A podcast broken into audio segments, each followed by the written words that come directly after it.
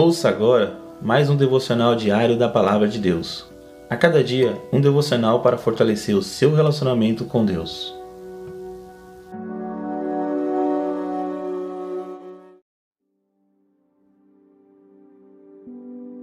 Olá, meus irmãos e irmãs, que a graça e a paz de Deus esteja com todos.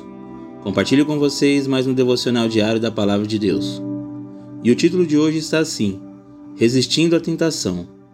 No Evangelho de Marcos, no capítulo 14 e no versículo 38, a palavra do Senhor nos diz assim: Vigiem e orem para que não caia em tentação. O espírito está pronto, mas a carne é fraca. Irmãos, é realmente libertador quando aprendemos a dizer não à tentação. Jesus deixou um alerta importante para os seus discípulos: vigiar e orar. Quem está de vigia não perde o foco, observa atentamente e com cuidado. Mantém-se alerta e tem cautela contra todos os perigos à volta. E a oração atua como uma arma para atacarmos e nos defendermos desse perigo constante. Quando oramos constantemente, nos mantemos conectados a Deus, recebendo dele forças para vencer o maligno e os nossos próprios maus desejos.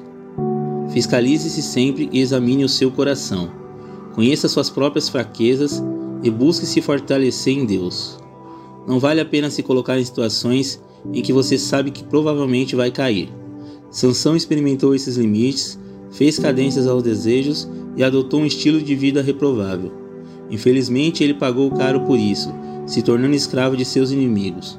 Mas Jesus pode te tornar livre. Obedeça o que ele disse para não cair em tentação.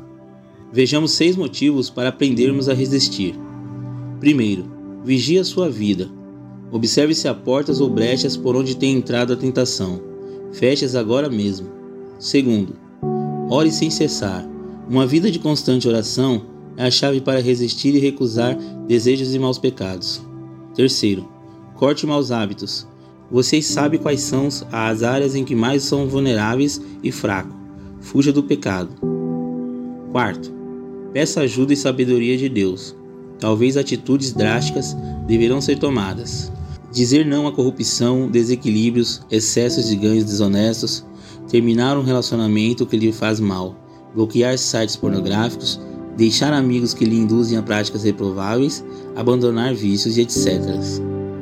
Quinto, fale com alguém maduro na fé, pastor ou discipulador, sobre as suas dificuldades e lutas nessa área. Peça ajuda em oração.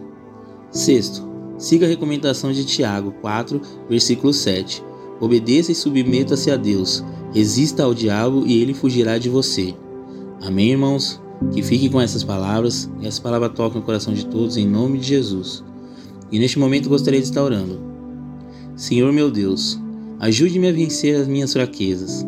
Perdoe-me por dar lugar a tantas coisas que te desagradam e me ajuda a melhorar. Pai, purifica minha mente os meus olhos e o meu coração. São tantas coisas que preciso abandonar. Ensina-me o teu caminho perfeito em Jesus Cristo, para que eu seja mais parecido com Ele. Ajude-me a estar atento em oração todos os dias e não me deixes cair em tentação. Em nome de Jesus, amém.